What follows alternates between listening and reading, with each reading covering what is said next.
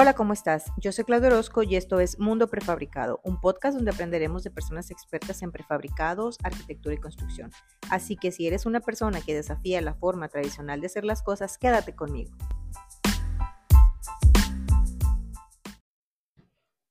Hola, ¿cómo estás? Espero que muy bien. Te doy la bienvenida al tercer episodio del podcast Mundo Prefabricado. Yo soy Claudio Orozco y me va a encantar compartir contigo este día. El día de hoy es un día especial, bueno, particular porque no tengo un invitado. Cuando empieza uno a hacer cosas nuevas, a veces las cosas no se ajustan. Y el episodio pasado, bueno, la idea es que todos los martes salga un episodio nuevo. El episodio pasado no lo pudimos sacar. Y dije esta semana, bueno, no importa, vamos a, abordar otros temas. Me gustaría mucho platicarles el día de hoy sobre el cómo nació este podcast, el por qué se me ocurrió, qué es lo que realmente quiero transmitir a través de él y, que, y platicarte un poco de mí para que me conozcas. Este podcast de Mundo Prefabricado eh, ya tenía yo bastante tiempo, de hecho desde el 20, del, del 2020, no, del 2021, que, nos encerramos por la pandemia, yo ya tenía la inquietud, pero no me sentía yo con la seguridad, decía yo, por qué cómo voy a hablar, qué voy a decir, a quién voy a invitar, no conozco a nadie.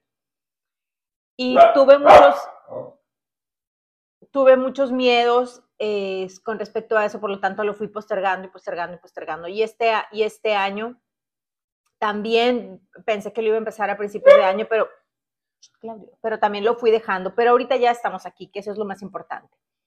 Entonces, ahorita, eh, y la razón del podcast, como te decía, era aprender. Quería yo aprender, yo empecé en esta, empresa, en esta empresa haciendo toda la parte de redes sociales, empezando a leer, a aprender. Y, y sentía yo que estaba, sentía, yo que estaba aportando, pero también sentía que podía aportar más y que necesitaba yo aprender más. Esa fue la razón, esa fue la razón principal. El aprender, el conocer a personas que hicieran este tipo de trabajo con este tipo de elementos y también en un momento dado, bueno, lo amplié a todo lo que tenía que ver con construcción y arquitectura, porque también te cuento que yo este año eh, empecé la carrera de arquitectura en la Autónoma de Ciudad Juárez hice, presenté mi examen, hice todo lo que tenía que hacer, me, me concentré en eso y gracias a Dios lo logré y la verdad estoy súper contenta porque es una súper experiencia, estoy aprendiendo en muy poco tiempo, pero cosas que nunca me imaginé que yo podía aprender porque yo traigo, traigo otra base, yo estudio otra cosa y ahorita estoy entrando a un mundo que es totalmente nuevo para mí y que la verdad me ha recargado de mucha, de mucha energía. Me siento súper contenta y para mí es el inicio de algo que quiero yo que crezca. Quiero que estos conocimientos me sumen a mí como persona, o sea, me sumen conocimientos como arquitecto y, que me ayuden también a crecer, eh, también a crecer mi negocio y a expandirme, ¿no? Y abrirme ahora sí que a todas las posibilidades. Estoy abierta a todas las posibilidades a lo que llegue. Entonces, esa es la razón. Los temas eh, que, que a mí me gustaría tocar en el podcast o que estamos tocando tienen que ver, obviamente, con prefabricados. ¿Qué son estos elementos? ¿Cuáles son los beneficios de estos elementos? Eh, ¿Cómo se fabrican? ¿Cómo los puedo utilizar dentro de mi proyecto para cortar mis plazos de entrega? para mejorar la calidad de, de mi producto terminado, o sea, de, de mis proyectos ya terminados. Eh, también ahorita pues ya le estamos incluyendo la parte de lo que es arquitectura, la parte de, del desarrollo arquitectónico, las fachadas, los estilos, porque en, uno de los episodios que tuvimos con el ingeniero Ramón Rosales, él, él tocó el tema y decía que la, que, la, perdón, que la arquitectura era algo que estaba cambiando, es un elemento vivo, o sea, cambian las tendencias, cambian las necesidades y la arquitectura se va adaptando a estos cambios obviamente la forma en que se construía antes, cuando las familias tenían otras necesidades, cuando la sociedad tenía otras necesidades, a las necesidades que tenemos hoy. Hoy ya tenemos familias sin hijos, tenemos familias con hijos, eh, con pocos hijos. Eh, ahora las personas buscan estar más en contacto con, con la naturaleza, es decir, estamos buscando espacios mucho más amplios, espacios mucho más luminosos, queremos tener eh, ya espacios que, entre la luz del sol para evitar tener toda eh, esa energía tirada que, que, se consume muchísimo porque muchas veces construimos y ni siquiera tomamos en cuenta, oye, ¿por dónde le va a entrar la luz a este espacio? También nosotros aquí en la zona en la que estamos, que tenemos climas extremos, es decir, mucho calor y mucho frío, entonces también tenemos que buscar todas esas cosas. Entonces, todo eso ha cambiado y por lo tanto la arquitectura se ha ido cambiando y se ha ido adaptando a estas nuevas necesidades. Entonces, creo yo que, en estos temas no paramos de aprender y seguramente en muchísimas otras áreas, ¿no? Cada área tendrá sus procesos de educación continua, pero en el caso de la arquitectura, pues es muy interesante cómo se van, cómo se van dando las cosas. Todo eso, todo ese conocimiento que yo no tenía, que deseaba yo tener o que, que necesitaba tener y que ahora lo veo ya no tanto como una necesidad, sino como un gusto y un placer. Eh, como les digo, o sea, estoy súper contenta aprendiendo cosas que yo decía, ¿cómo aprende un arquitecto a hacer esas cosas tan bellas que hace y dar esos resultados? Bueno, es a través de cinco años, incluso haciendo, eh, empezando con hacer líneas, hacer eh, figuras, Claudio, por favor, hacer ah, una disculpa si escuchan a mi perro porque está aquí junto a mí y a veces se pone un poquito necio. Pero les decía que hacer árboles, hacer carritos, hacer figura humana, o sea, todas esas cosas que dices tú, o sea, ¿cómo las hacen? Bueno, pues es todo un proceso, son muchos años en los que nos van aprendiendo y los maestros nos van enseñando todo esto. Entonces, eso es algo que también me tenía muchas ganas de compartirlo aquí, bueno, en el podcast, el decirles y platicarles qué es lo que estoy haciendo, que a mi edad, a la edad que tengo en este momento, que son 48 años, pues estoy súper contenta de lo que está pasando, pues. Súper contenta de lo que está sucediendo, de la decisión que tomé y estoy segura que esa decisión me va a abrir una infinidad de posibilidades para mí que estoy segura que van a ser maravillosas. Y eso también creo yo que va a nutrir mucho este podcast porque me gustaría traer gente que esté también muy relacionada con la arquitectura, eh, algunos maestros, incluso hasta pensé, que por qué el rector no podría estar aquí con nosotros y platicándole a los jóvenes que traen la inquietud, que como que les gusta, que no saben, bueno, que les platique qué consiste la carrera, eh, cuáles son las expectativas que puedes tener, aunque les digo una cosa, uno mismo hace su profesión. O sea, muchas veces te ponen en las cartas descriptivas qué es lo que vas a hacer y cuál es tu perfil y qué vas a terminar haciendo, pero uno también tiene que seguir su corazón y decir, a ver, yo quiero hacer esto, esto es lo que me gusta, quisiera cambiar, ayudar o contribuir a cambiar lo que es la arquitectura de mi ciudad porque no me gusta. Bueno, parte de ahí, o sea, ¿qué puedes aportar para que todo sea mucho más, mucho más bello y que todos vivimos mucho mejor, ¿no? Que eso es algo muy padre de la, que eso es algo muy padre de la, de la arquitectura pueden hacer, bueno, lo que yo estoy buscando dentro de este podcast es mostrarle a través de mi experiencia y a través de la experiencia de todas las personas que me gustaría que pasaran por aquí, por este podcast, es todo lo que podemos hacer con prefabricados.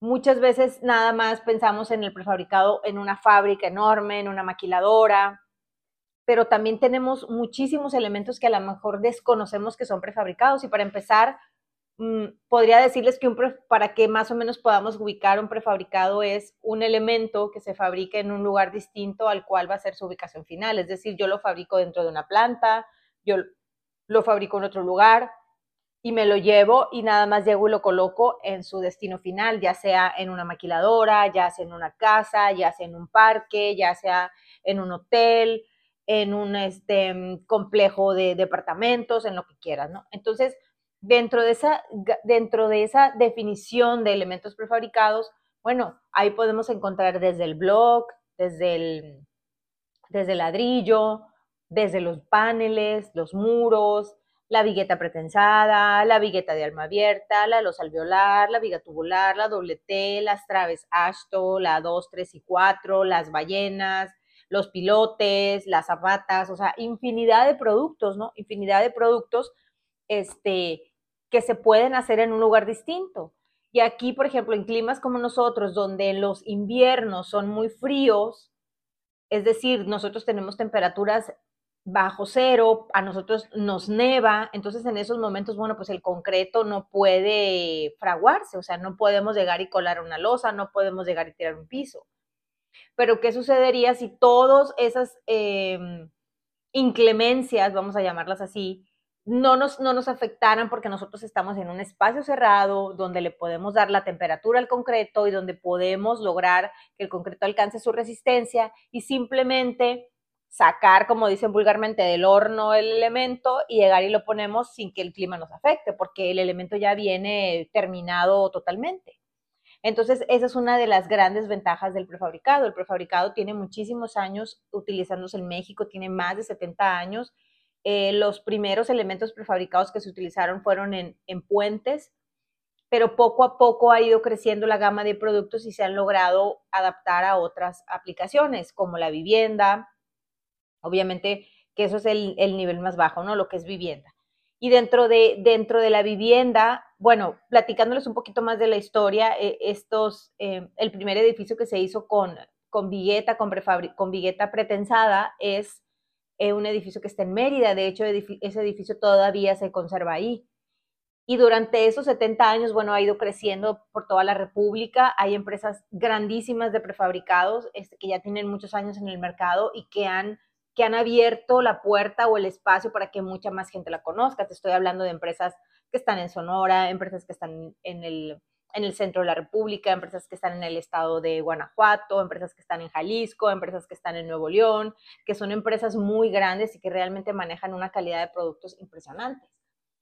Y que muchas veces eh, pensamos que este tipo de, de tecnologías son nuevas, pero no, realmente, como les digo, tienen sus años de aquí son, eh, y tienen mucho más tiempo utilizándose en, otras, em, en otros países. Por ejemplo, en Europa es muy común utilizar el prefabricado en la mayoría de, de lo que se hace, ¿no? No solamente, no solamente el prefabricado en, para puentes o para cosas muy grandes, sino también para lo que es el común. Si yo voy a hacer una cochera en mi casa, de, de mi terreno, de, que mide 5 por 5 o que mide 6 por 6, bueno, pues yo tengo la, la, el elemento ideal para eso, que es una vigueta pretensada que yo llego, coloco y, y, realmente en muy poco tiempo voy a poder tener esa cochera que tanto necesito para mi casa. También es importante saber que un elemento prefabricado, que dentro de los elementos prefabricados tenemos los elementos que le llamamos elementos armados y también aquellos que llamamos pretensados. Esta tecnología del pretensado es una tecnología que también ya tiene bastantes años en los que aplicamos tecnología a las materias primas con las cuales construimos estos elementos y eso nos permite obtener otro tipo de elementos con unas características diferentes. ¿Cuáles son esas características? Bueno, en estos casos estamos hablando de que tenemos elementos más resistentes, eh, con una mayor capacidad de carga y tenemos elementos que son, y al mismo tiempo estos elementos son más ligeros y son elementos más esbeltos. ¿Verdad? Esta tecnología o lo que se le llama en algunas partes como construcción industrializada, estamos aplicando procesos industriales a, una, a la construcción. Entonces, en este caso, cuando hablamos de pretensado, la materia prima para hacer, por ejemplo, una vigueta, son dos materias primas las que se utilizan. Una es el acero de preesfuerzo, que este es un acero especial con unas características diferentes, que está sometido a procesos distintos, por lo tanto la capacidad que tiene el acero es mucho mayor a la que tiene un elemento como la varilla. Tú al acero de preesfuerzo lo puedes someter a un proceso de elongación, o sea, estirarlo, obviamente sin llegar a su punto de quiebre y, va, y vas a poder estirarlo mucho más de lo que podrías hacer con una varilla, hablando en términos así muy, muy sencillos, ¿no? Pasa lo mismo con el concreto. Dentro del concreto nosotros tenemos diferentes resistencias. Podemos tener un concreto con, con una F' de 100, de 150, 175, 200. Bueno, cuando hablamos de elementos prefabricados o elementos pretensados, la mínima resistencia que tú necesitas es de 350, de 350 hacia arriba. ¿Por qué? Porque cuando tú colocas o cuando tú estás haciendo un elemento pretensado, existen dos formas de hacerlo. Tú lo puedes hacer en una, obviamente lo haces dentro de una planta, dentro de un espacio controlado, pero puedes tener una maquinaria que te ayude a hacerlo. En el caso de la maquinaria, tú lo que haces es que puedes, la, he visto plantas que tienen 120 metros lineales. ¿Y qué es lo que hacen? Bueno, lo primer paso que hacen es colocar el acero de preesfuerzo, estirarlo hasta, creo que son 17.500 kilos, que lo estiras, y después ese, ese acero de preesfuerzo está trabajando en el interior de ese elemento al estirarlo, es como una liga. ¿Qué es lo que haces cuando estiras una liga? Bueno, la estiras, pero ¿qué quiere la liga? Volver a su posición original, o sea, quiere regresarse. Bueno, lo mismo pasa con el acero. ¿Qué es lo que sucede? Cuando nosotros agregamos el concreto de alta resistencia, en este caso una resistencia de 350, al ser un concreto especial con características especiales, apenas un acero, un, perdón, al ser un concreto con esas características, es lo único que puede detener al, al acero. Es decir, dentro del elemento prefabricado hay dos fuerzas trabajando. Por un lado está el acero de preesfuerzo que quiere regresar a su posición original y por el otro lado está el concreto que le dice, ah, ah, de aquí no te mueves y lo sostiene. Entonces, dentro de ese elemento existen esas dos fuerzas que están trabajando. Esa es la tecnología del, del preesfuerzo. Gracias a esa tecnología tenemos elementos, como les decía, que son mucho más, con una capacidad de carga mayor, son elementos eh, más ligeros, son elementos más resistentes. Entonces, gracias a esa tecnología podemos tenerlos, ¿verdad? Entonces, obviamente al momento de que tú vas a utilizarlo para construir algo en tu casa, bueno, pues sabes que traes que no que traes un elemento que tiene una calidad. Aparte, en México existen, existe un organismo que certifica a estas empresas que se dedican a hacer ese tipo de elementos. ¿Qué les certifican? Bueno, obviamente, pues toda la parte de sus procesos. ¿Para qué? Pues para garantizar el resultado final del elemento, que no se te vaya a fisurar, que no vayas a tener ningún problema con él, porque existe toda una normatividad para este tipo de elementos. Por eso lo que te comentaba, no estamos hablando de una industria que nació así express, estamos hablando de algo que ya tiene muchos años y que ya tiene toda una estructura. Y eso a uno como consumidor final le da mucha, mucha tranquilidad de saber lo que te estás llevando a tu casa. Porque cuando tú en ocasiones construyes, bueno, tú confías a lo que la persona te está diciendo, oiga, es que sí me está poniendo la varilla que va y sí tiene calidad, y si la persona te dice sí, sí, pues tú confías, pero tú realmente no sabes. Y aquí estamos hablando que las materias primas que se utilizan para ese tipo de elementos son materias primas de calidad no vamos a utilizar cualquier acero, no vamos a utilizar cualquier concreto. Y eso es lo que les da eh, esta garantía y es lo que te da a ti como usuario final. Y también si tú eres un contratista que se dedica a trabajar con este tipo de elementos, bueno, pues sabes perfectamente lo que estás llevando a tu obra y le puedes decir a tu cliente, ¿sabe qué? Sí, esto que yo le estoy poniendo aquí es de calidad y yo se lo garantizo, porque tienes el respaldo, pues, ¿no? ¿Ok? Eh, de repente vemos por ahí muchísimas compañías que, están saliendo y que ponen su plantita de billete y que empiezan a vender. Bueno, pues también ahí, este, en el momento en el que algo se empieza, que el mercado empieza a demandar el producto, pues obviamente empiezan a salir las empresas que lo, que lo hacen, pero las empresas que tienen mucho tiempo haciéndolo, que lo hacen de una manera formal, bueno, ellos tienen sus estándares y tienen sus, este, sus certificados de calidad de todo lo que están haciendo y eso te da muchísima tranquilidad, ¿no? Entonces, todo esto para, para que, porque una de las preguntas eh, que nos hacen muchas veces es, ¿y no se me va a caer? ¿Y si aguanta? ¿Y si me aguanta un segundo piso?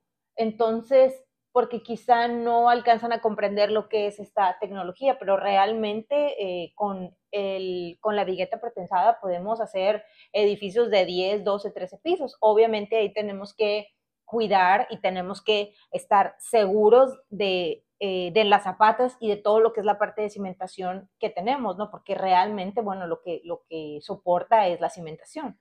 Entonces ahí ya entra un trabajo estructural de revisar, si tú quieres hacer un edificio de seis pisos con vigueta pretensada, bueno, pues tienes que eh, tener un cálculo para todo lo que es la parte de cimentación y que obviamente te vaya a soportar, ¿no? Entonces, pero de que, de que son elementos con los que puedes trabajar en cualquier tipo de, en cualquier tipo de proyecto, así es. Claro, cada elemento tiene sus limitantes. En este caso, la vigueta pretensada, hablamos de que tiene un, un podemos cubrir un claro de hasta 6 metros. Si tú tienes un claro de 7 y de 8 metros y no quieres poner unas columnas intermedias porque no te quieres andar topando con las columnas, bueno, ya hablamos de otros elementos más aperaltados, en este caso como la viga tubular, por ejemplo, que puedes cubrir claros hasta 9 metros. Pero si dices tú, no, yo tengo un claro, voy a hacer un, un, un quiero hacer un, no sé, un em, área de fiestas o quiero hacer un, tengo un proyecto para hacer un salón de fiestas, por ejemplo, y, y mide 12, o sea, mi claro es de 12 y no quiero ninguna columna intermedia, bueno, pues ahí tenemos otro elemento que se llama la luz alveolar. La luz alveolar te permite alcanzar claros muchísimo más largos, eh, obviamente son losas mucho más aperaltadas y, y, como ves, o sea, existen diferentes eh, opciones o diferentes productos, pero todo va a depender de lo que tú quieras y de lo que tú necesites, ¿no? Y obviamente también pues del presupuesto que estés dispuesto a invertir. Entonces, como ves, hay mucha, muchas opciones, ¿no? Otra cosa también que es este, interesante dentro de todo esto del prefabricado que nos están escuchando eh, se preguntarán, bueno, y, y, si yo no, que a mí me gustaría en un momento dado, lo ven como atractivo, bueno, pues yo quiero tener mi planta de, de prefabricados, quiero empezar a hacer billete, quiero empezar a probar todo esto, bueno, también lo puedes hacer. También como negocio es algo muy interesante, eh, porque las necesidades de construcción no paran. El otro día yo le comentaba a una persona, es que es un, este es un negocio muy noble, y, y, y este chavo me decía, pero a ver, explícame, porque yo no entiendo cuando, cuando me han dicho esa frase de esto es un negocio muy noble. Bueno, quiere decir que es un negocio que está creciendo constantemente. Siempre va a haber, como les decía al principio, siempre va a haber necesidades, siempre están cambiando las necesidades de la familia.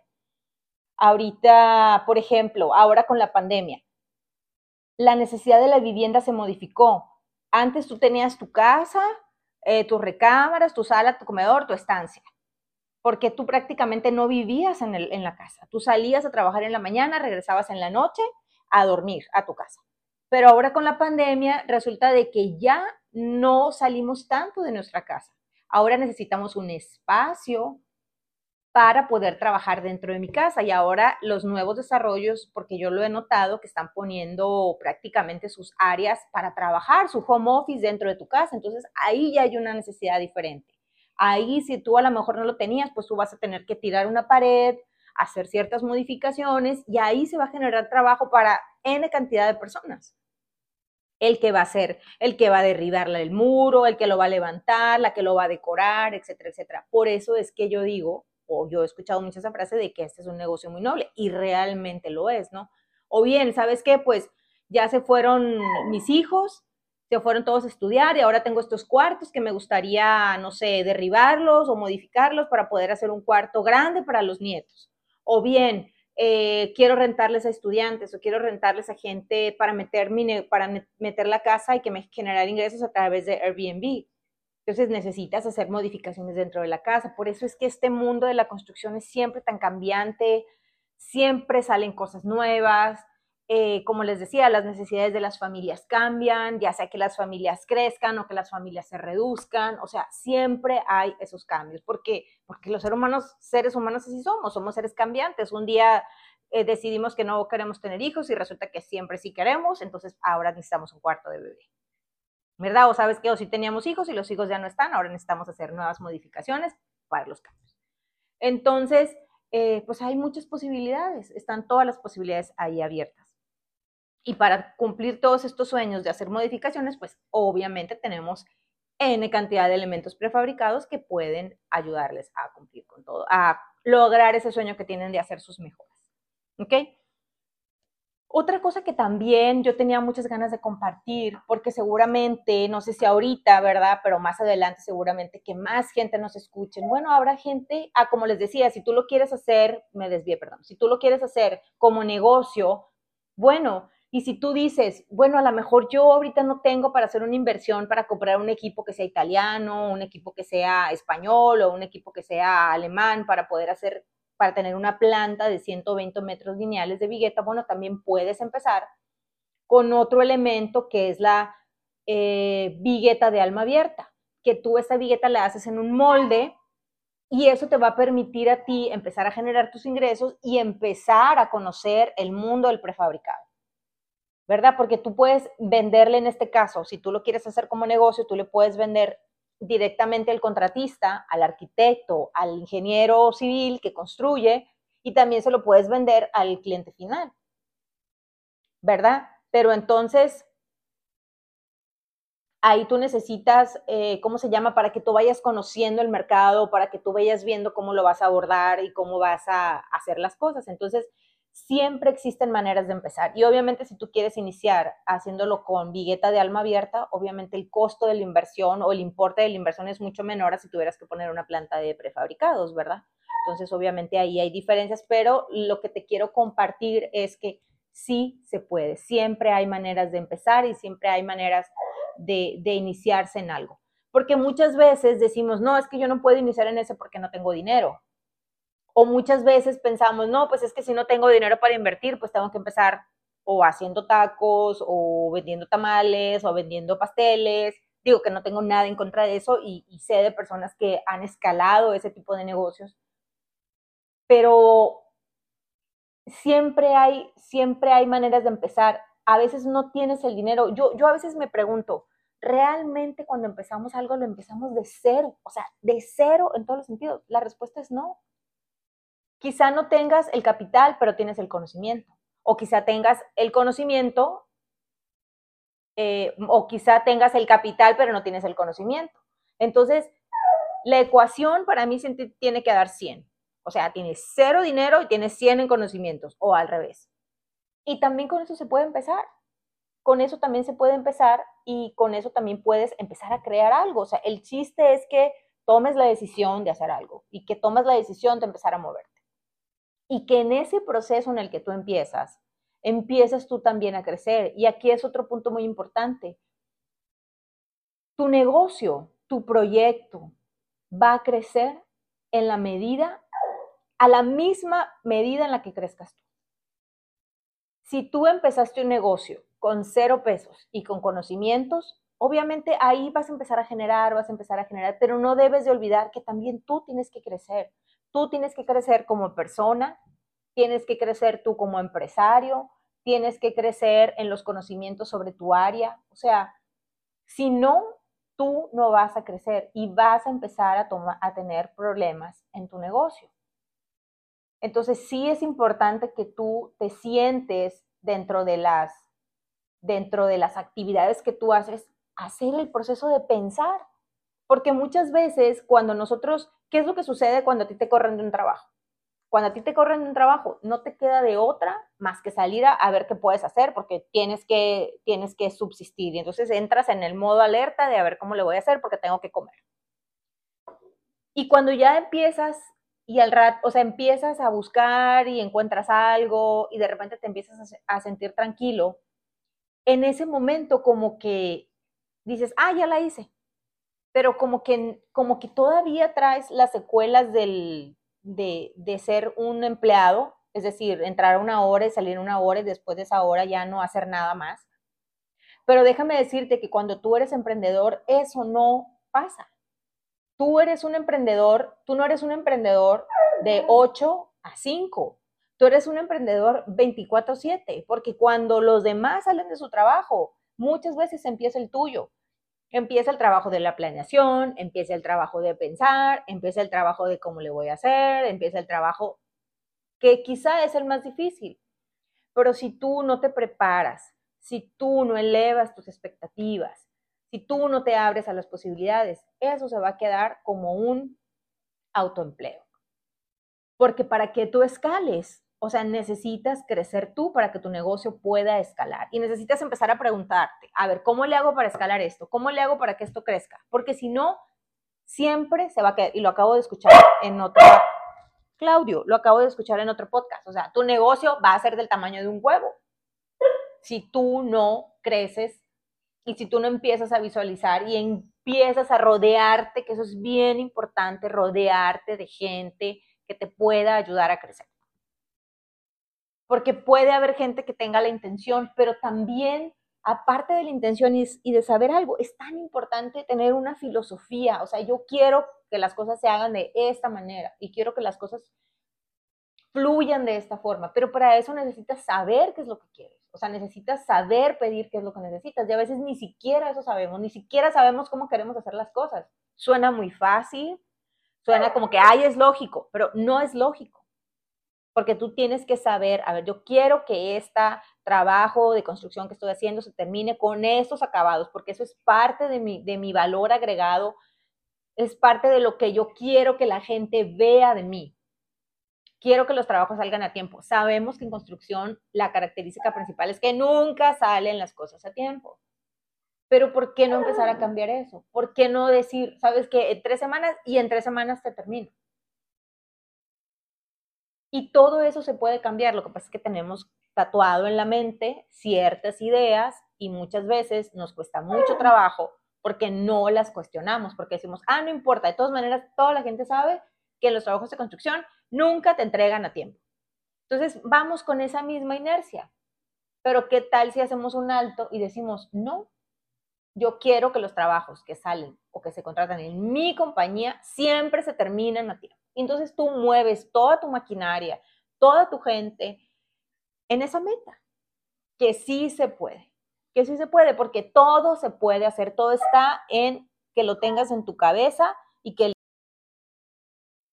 y que te concentres en lograr esa meta, de hacer las cosas diferentes. Quizá eh, nos salimos un poquito a lo mejor del tema del prefabricado y de los elementos en sí, pero también esto era algo que yo quería compartir porque es algo como que traigo en mi corazón, vamos a decirlo así. El hecho de que es tan importante muchas veces cuando hacemos la planeación de un negocio, cuando planeamos un negocio, nos dicen, no, pues mira, vamos a hacer el, el, el, ¿cómo se dice?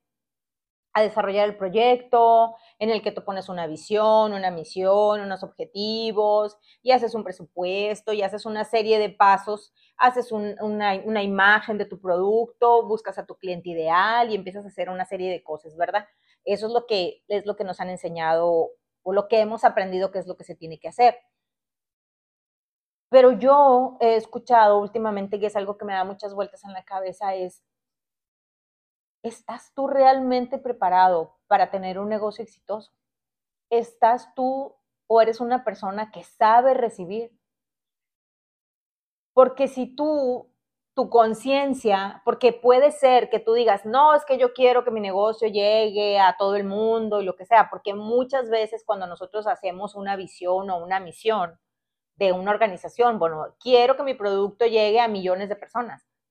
Sí, se ve muy padre en papel y se escucha muy padre, pero realmente tú te has cuestionado si tú estás dispuesto, estás abierto o, tu energía está para recibir todo eso. Porque si tú no haces ese, si tú no te cuestionas eso y si en un momento dado tú sientes que eso no resuena contigo, tú sientes, no, es que yo soy, pequeño en, mi manera de pensar o no sé recibir, pues tienes que trabajarlo.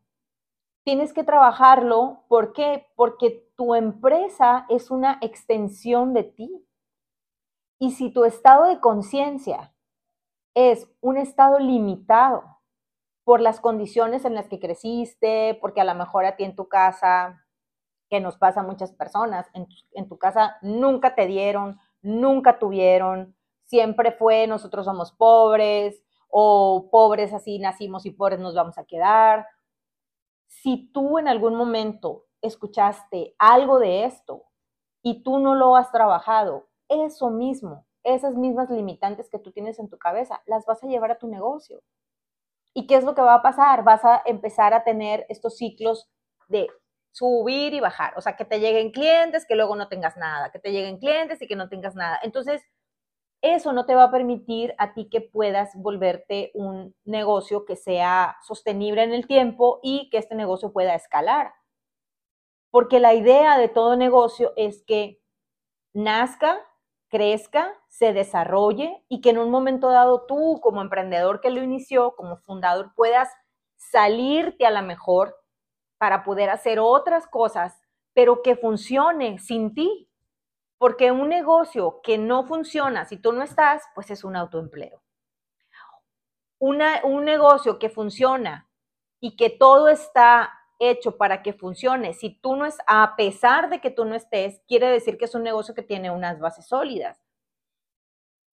Pero sí creo, y los digo y se los comento, se los platico por experiencia propia, que sí es importante revisarnos, cuestionarnos a nosotros, porque por más que tú le eches ganas, o por más que digas tú sí, o que te desveles, o que esto y el otro, si tú no has trabajado con tus creencias limitantes, si tú no has trabajado tu relación con el éxito, tu relación con el dinero, tu negocio no va a crecer, tu negocio no va a llegar a ser lo que tú esperas que sea, porque va a haber todas esas trabas que no te van a permitir llegar.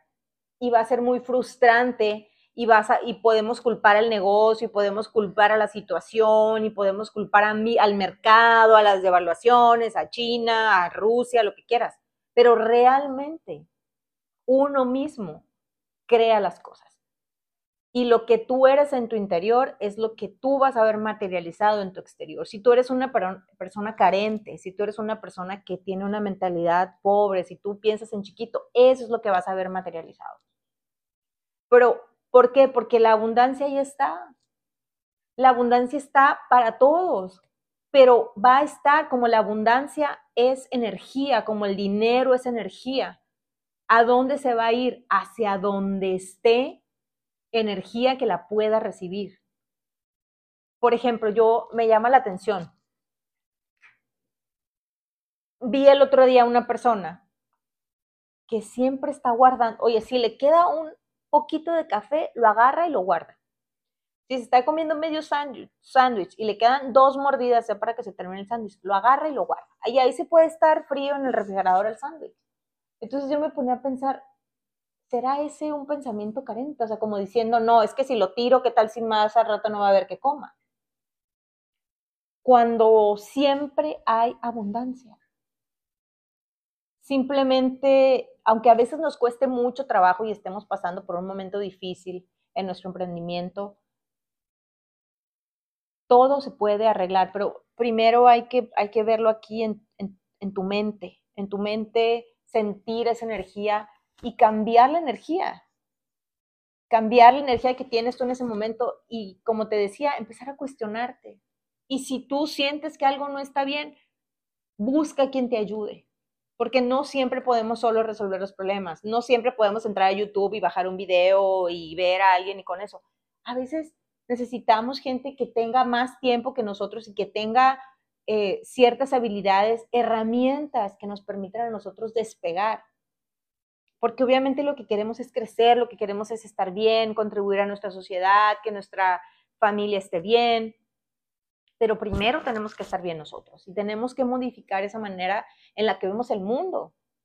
Si, como te decía, si tú creciste en una familia, como crecimos la mayoría, una clase media, trabajando, y, lo, ¿y qué te dijeron? Tienes que estudiar para que puedas encontrar un trabajo y que te puedas jubilar. Pero ahorita todo ese panorama se cambió. Todo eso se cambió. Entonces, que tenemos que adaptarnos, entonces tenemos que hacer una revisión de cuáles son nuestras creencias para poder llegar a lograr eso y estar bien y confiar y confiar en que el, el universo, Dios o en lo que tú creas es abundante y quiere, siempre quiere lo mejor para ti. Pero muchas veces no estamos dispuestos a recibir los regalos tan maravillosos que tiene la vida para nosotros. Y eso es algo que yo tenía muchas ganas de, platicar, tenía muchas ganas de sacar, porque es algo que me está pasando en este momento.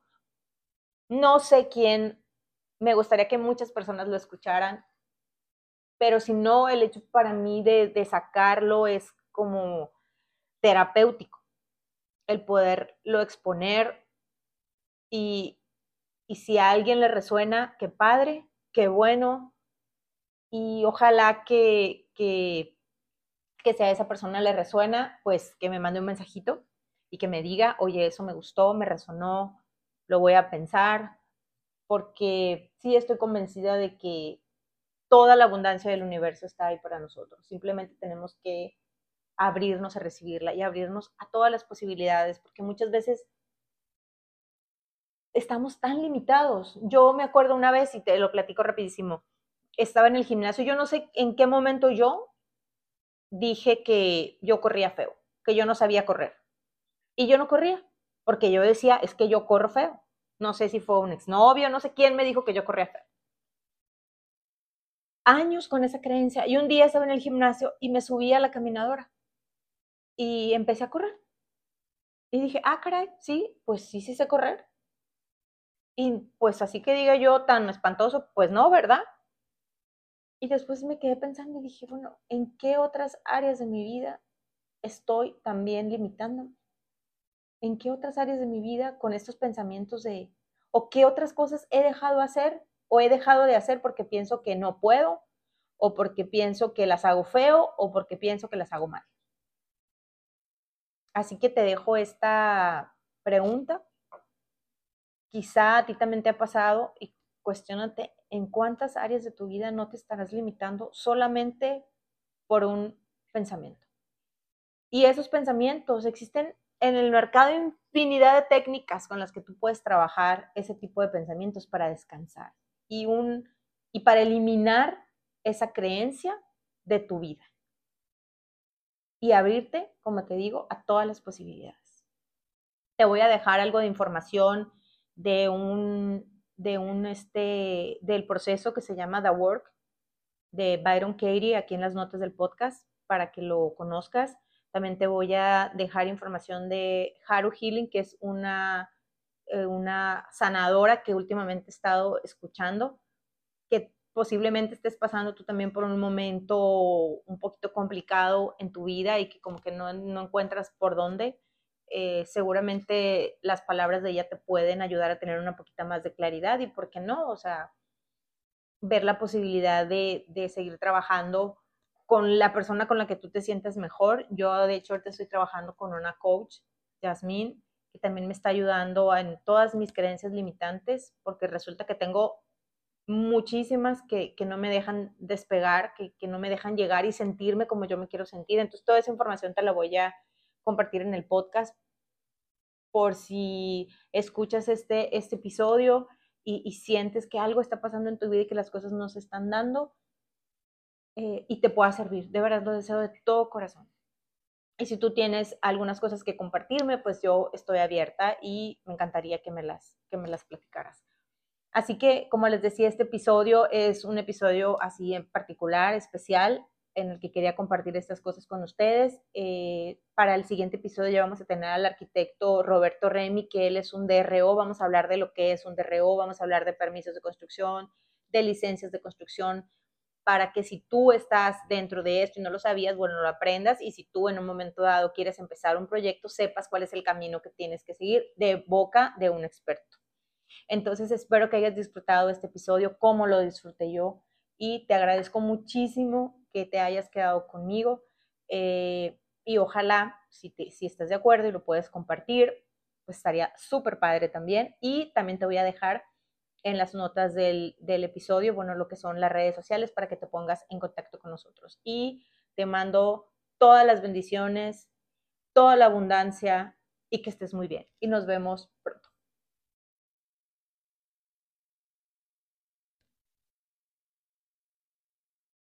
Qué gusto que llegaste hasta el final. Si te gustó, no olvides compartirlo y si quieres contactarnos, te dejo toda la información en las notas del podcast.